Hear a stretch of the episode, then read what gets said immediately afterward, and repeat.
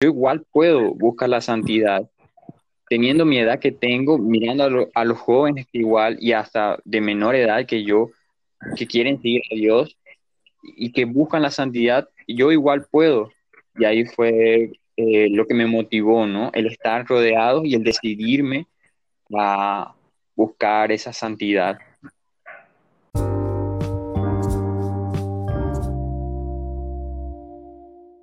Bueno, Paz, y bien, este, la verdad es que estoy muy feliz de poder compartir esta charla con vos.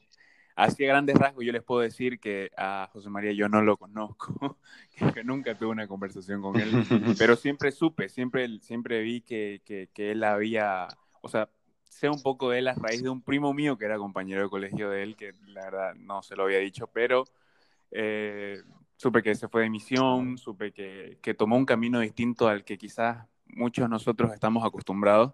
Y nada, estoy muy feliz y te doy la bienvenida y nada, te dejo presentarte, querido José María.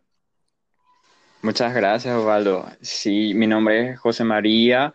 Eh, yo, yo estudié en el Colegio San Agustín. Estoy actualmente también en la comunidad católica Shalom, eh, donde estoy hace tres años ya. Y, y, ahora estoy actualmente estudiando ingeniería ambiental y trabajando también, ¿no? Y siguiendo eh, en busca de, la santidad en mi comunidad. Qué bueno. Me alegra muchísimo escucharte. Para los que lo escuchan ahí con un toningo paraguayo, le decía yo antes, eh, por, por, la misión a la cual él fue asignado hace un tiempo, pero el, vos sos de acá, ¿no? Sos de Santa Cruz y... Sí, sí, exactamente. Yo fui el 2020, o sea, el año pasado fui como joven en misión, como un año de experiencia en la comunidad de vida, ¿no? Y por eso mismo estuve por allá por Paraguay, me asignaron allá y, y allí estuve sirviendo, ¿no? Increíble, increíble, me, me, encanta ese tipo de historias, como te decía, y nada, este, la pregunta que, con la que iba a empezar era, no sé, contame un poco de, de tu historia con Cristo, cómo fue, en qué momento pasaste de ser un, un muchacho común y corriente a tener un encuentro con Cristo y a pensar de que de que de verdad desde tu realidad podías encontrar la santidad?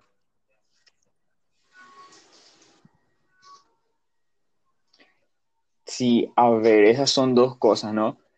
Claro, yo, así, voy a empezar, ¿no? Por la primera pregunta, porque para mí son como que dos, ¿no?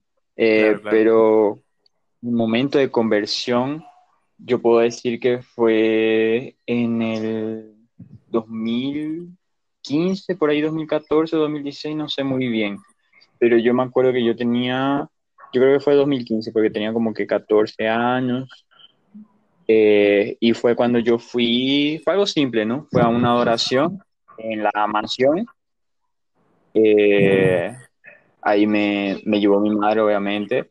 Eh, ella me dijo, esta oración, que no sé qué. Y yo, claro, ¿no? Le seguí, le seguí o sea, no, no era católico católico, pero por respeto a mis padres, ¿no? Yo seguía la iglesia, yo asistía los domingos y así, ¿no? Eh, entonces, eh, cuando fui a esa oración, eh, hubo un momento en el, que, en el que me sorprendió porque normalmente los carismáticos a la hora de las oraciones alzan las manos, cantan, aplauden, todo, ¿no? Eh, son, esa es su manera, eso es el carismático, ¿no? Es alegre, eh, su manera de alabar es así, ¿no? Con el cuerpo y también dentro, ¿no? Obviamente, uno lo que dentro también lo expresa afuera, ¿no? Y, y para mí así fue simple, ¿no? Fue ver a una persona levantando los brazos y alabando a Dios, ¿no? Dando gracias por, por, por todo lo que ha hecho en su vida, ¿no? Y yo, yo cuando vi a esa persona, yo dije, yo quiero eso, ¿no? Yo quiero, yo quiero, yo quiero levantar mis brazos, alabar a Dios eh, y, y, que no me importe nada, ¿no? Que no me importe nada de, los que están a mi alrededor, que no, que no nada, o sea, esa persona tiene algo que, que, que no le importa lo demás, pero que quiere eso y ahí fue, fue en ese pequeño momento, en ese pequeño día, que yo tuve ahí mi, mi conversión, ¿no? Eh, y así, ¿no? Siguiendo, eso fue en el 2014, y ya así pasando, ahí haciendo un salto grande, ¿no? Al 2000, 2020, que fue el año pasado, ¿no? Que fue cuando yo me empecé a, a introducir más en la comunidad y empecé a decidirme más. Aquí hay un punto clave, que yo me decidí eh, seguir los caminos de Dios, que fue cuando yo ahí experimentando, estando rodeado así de gente que, que buscaba la santidad, fue que yo dije, pucha, yo igual puedo buscar la santidad. Teniendo mi edad que tengo, mirando a, los jóvenes igual y hasta de menor edad que yo, que quieren seguir a Dios y que buscan la santidad, yo igual puedo. Y ahí fue eh, lo que me motivó, ¿no? El estar rodeado y el decidirme a buscar esa santidad.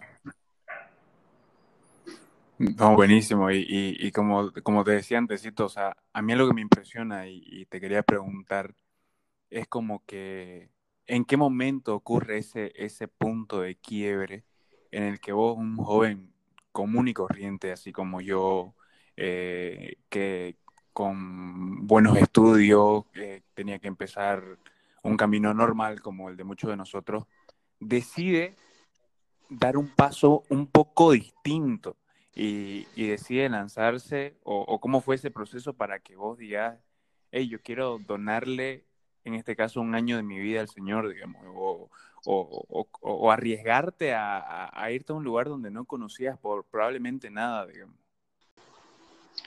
Sí, eh, bueno, ¿no? Como dijiste, ¿no? Fue todo un proceso eh, en el que yo estuve como que por un año en discernimiento eh, ahí rezando, preguntando a Dios cuál es la voluntad, ¿no? Eh, yo hice el vocacional en mi comunidad, que, que es para dar un paso más, para descubrir cuál es la vocación que vos tenés dentro de la iglesia, ¿no? Eh, pero durante ese proceso, la comunidad fue viendo que yo tenía unas ganas por eh, dar, dar más. Tenía unas ganas por entregarme, ser, servir. Entonces, la comunidad que hizo, ahí fue eh, viendo que yo tendría que dar, hacer un año como joven en misión que es la experiencia por un año. Y obviamente, claro, yo, dentro de mí, yo estoy loco, ¿no? Por, por lo que sería ser misionero, ¿no? A mí me encanta esa vocación que muchos tienen. Y, eh, yo por eso mismo acepté, ¿no? Fue, fue obviamente al principio, ¿no? Ah, yo lo veía una locura, ¿no? Vamos, el, el, el entregar mi vida, el dejar mis estudios, dejar mi trabajo. Como que en algún momento te dio hasta miedo, digamos. Exacto. Eh, a mí me da mucho miedo, sobre todo porque a mí algo que me gusta es la familia, ¿no? Eh, tener familia, tener hijos y todo eso. Y ser misionero para mí era un miedo, ¿no? Un miedo que yo tenía eh, de, Dios mío, no voy a poder tener hijos, ¿no? Eh, pero Dios es sabio, ¿no? Dios es sabio y Él sabe, digamos, las cosas que te da, los lugares donde te pone y, la comunidad que yo estoy, aún siendo misionero, puedes tener familia, ¿no? Porque nosotros somos una comunidad de laicos, no somos religiosos. Entonces, por eso mismo, no, o sea, existen los célibes y todo eso, eh, que son como los sacerdotes y todo eso, pero eh, como somos hijos, ¿no? Y, y, de, y de esta comunidad, el Señor ahí se fue, fue apartando todos esos miedos que yo tenía, fue, y fue poniéndome en su camino recto que Él tiene. Y ahí fue, digamos, cuando él, él, él me enamoró, ¿no? Por, me enamoró y fue cuando yo quise dar ese año, ¿no? Fue más. Y supongo que, que, el miedo, de, el miedo de, de, de, los hijos o de ser papá, qué sé yo, fue un miedo más a la bolsa entonces, porque no había tampoco por dónde tener mucho miedo a eso, ¿no? Y una pregunta que te quería hacer, este, tus padres, en el momento que le decías a tus padres que vas a tomar un, un, un vas a dar un paso diferente al que, al que tienen como que supuesto para su hijo, ¿cómo fue eso? La verdad que para ellos fue, fue más tranquilo, la verdad. Eh, yo, gracias a Dios, tengo unos padres que, que, que entienden, ¿no? Que entendieron y que saben, ¿no? Eh, porque ellos son católicos, ¿no? Obviamente hay muchos que tienen padres católicos, pero aún así no, no les deja. Eh, no, no, claro, los padres no se, les, no se esperan, ¿no? Porque no es algo normal en este año, pero eh, mis padres para ellos fue súper tranquilo, fue, fue, más bien ellos fueron los que me, me impulsaron, ellos me llevaron a Shalom, ellos pagaron todo el viaje y, y ellos súper felices porque haya hecho este, este año de experiencia. Pero obviamente... mira qué, qué bendición, ¿no? Porque muchas personas se encuentran a veces con, con trabas ahí, ¿no? Entonces, Sí, exactamente. Pero también eh, yo quiero decir, ¿no? Que ellos ahorita igual están, eh, son parte de la obra, ¿no? De mi comunidad, son parte de, Shalom. O sea, y eso fue porque yo también, digamos, cuando llegaba de Shalom, yo les contaba, ¿no? Vamos, lo que viví, lo que pasaba. Y también yo creo que ellos vieron un cambio, ¿no? En mí.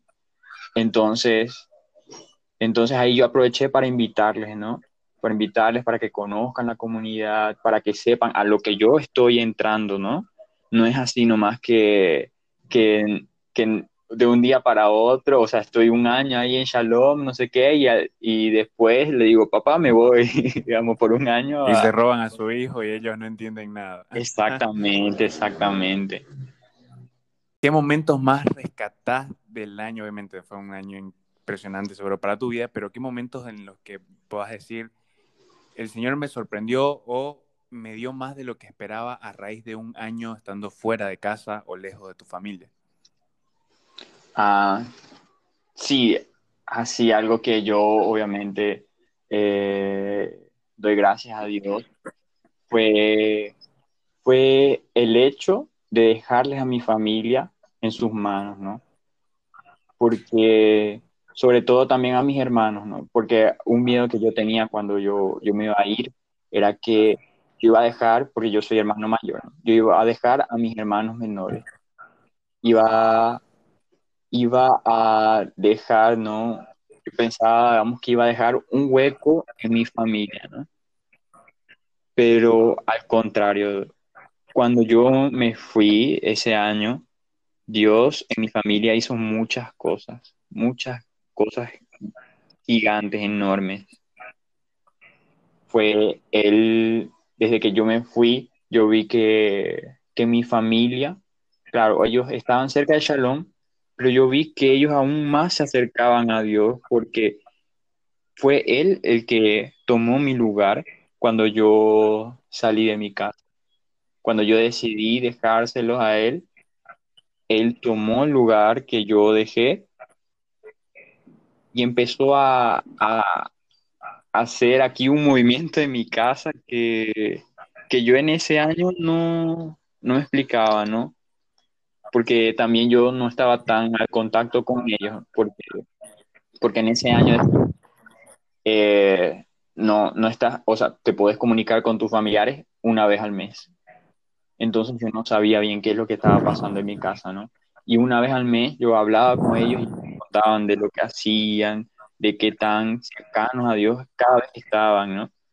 Y, eso es lo que rescato, ¿no? Aparte también de, las cosas que yo viví, aparte de, la, de las cosas que yo aprendí sobre la iglesia, aparte de, de, que pude tocar tantas realidades también de muchas otras personas, que cuando vos estás en el servicio, eh, están, están, te llenas tanto porque pensás que vos vas a dar y más de lo que vos das.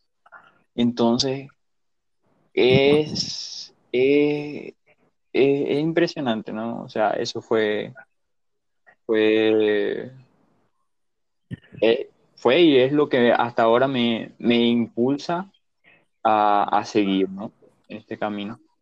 No, súper lindo y, se cumple al final como que en tu caso, en los que salen de misión, en los religiosos, como que ese espacio que la persona deja, el Señor lo ocupa y, bueno, nosotros sabemos que el que lo ocupa hace las cosas perfectas y, hace las cosas mil veces mejor que nosotros, entonces obviamente él, hace maravillas y, me alegra que lo hayas podido ver en, tu vida y en, el año que estuviste afuera y me alegra igual por tu familia, ¿no?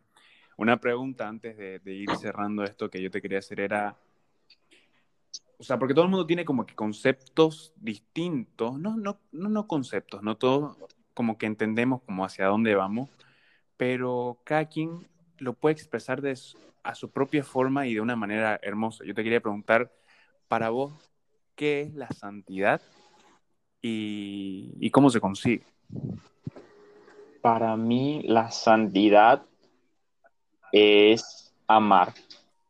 Es amar a todo lo que Dios nos dio, a, nuestros hermanos, a los animales, a las plantas, todo lo que nos rodea, amarlo. Para mí eso es la santidad, Amar, amar a todo lo que me rodea, no solamente a las personas, ¿no?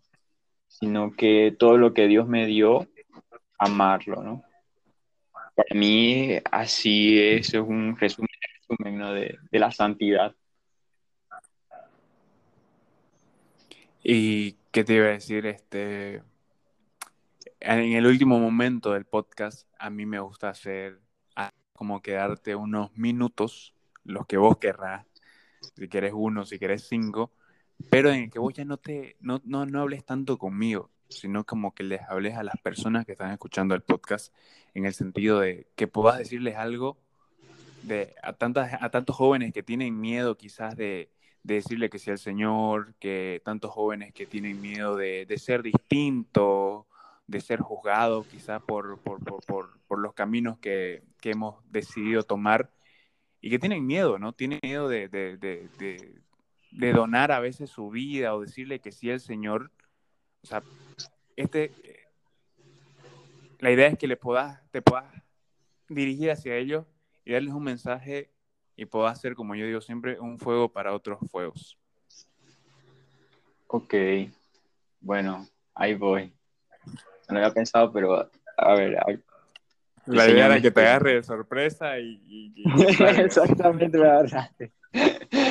Pero bueno, ¿no? O sea, joven, hermano, amigo, hermano de Dios. Eh, obviamente, ¿no? Estos caminos son complicados, ¿no? Difíciles. Yo lo he experimentado, Osvaldo lo ha experimentado. Y todo el que está en este camino sabe, ¿no? Que va a ser que, es complicado, ¿no? Igual que la misma, la misma vida en el mundo, vamos. Tampoco es que en el mundo todo el mundo sea feliz, ¿no? Eh, o sea, y la felicidad que tienen también es, es corta. Pero yo algo que te quiero decir es que es que un punto clave para para llegar a la santidad, para seguir a Dios, es permaneciendo. Permanecer aún en los momentos difíciles, permanecer en los momentos de felicidad, permanecer en todos los momentos. Siempre, siempre recordarte también de, de cómo y en qué momento Dios te, habló, de qué manera Él te enamoró. Que ese sea tu, tu combustible y, y nunca dejarlo, ¿no? Porque Él nunca te va a dejar, ¿no? A partir de esa experiencia que habrás tenido o que vas a tener, Él nunca te va a soltar. A mí nunca me ha soltado desde 2014 y eso que he tenido caídas, me he querido hasta salir de, la iglesia, pero, pero Dios siempre va a buscar la manera de ayudarte, ¿no? y el solamente estar con Él, eso es lo único que Él necesita de tu decisión de querer estar con Él. No importa si, si te caes, buscarlo a Él, Él te va a levantar. Pero siempre seguir caminando con Él. Tal vez no, no vayas a, hacer grandes cosas, qué sé yo.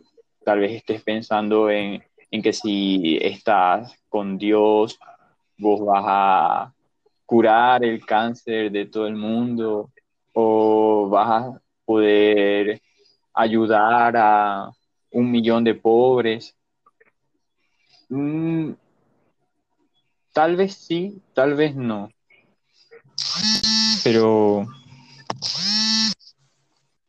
pero nosotros tenemos que entender que la que la que nuestra santidad necesita necesita de, nuestra decisión ahora por estar con él y pues eso no Y eso, hermano. La verdad que sí. Gracias, gracias por, por, las palabras y como decimos, ¿no? Todo mundo puede ser santo desde su realidad, desde lo que le toca vivir y simplemente amando, amando un poquito más cada día. La verdad te, te agradezco un montón por haber aceptado esto. Me alegra igual forma haberte conocido porque, como dije antes, no, no te conocía de, de, de nada. Pero bueno, son los planes del Señor y, y nada, esperemos que esta conversación pueda ser de, de muchos frutos para, para, tantas personas que quizás tienen, tienen miedo a, a decirle que sí al Señor, eh, ya sea su vocación a, a, la vida misionera, a la vida de laico, al matrimonio, a la vida religiosa. Así que gracias hermano por aceptar y, y nada, este, les mando un abrazo a todas las personas que nos escuchan y que no tengamos miedo. O santos o nada, vamos que se puede.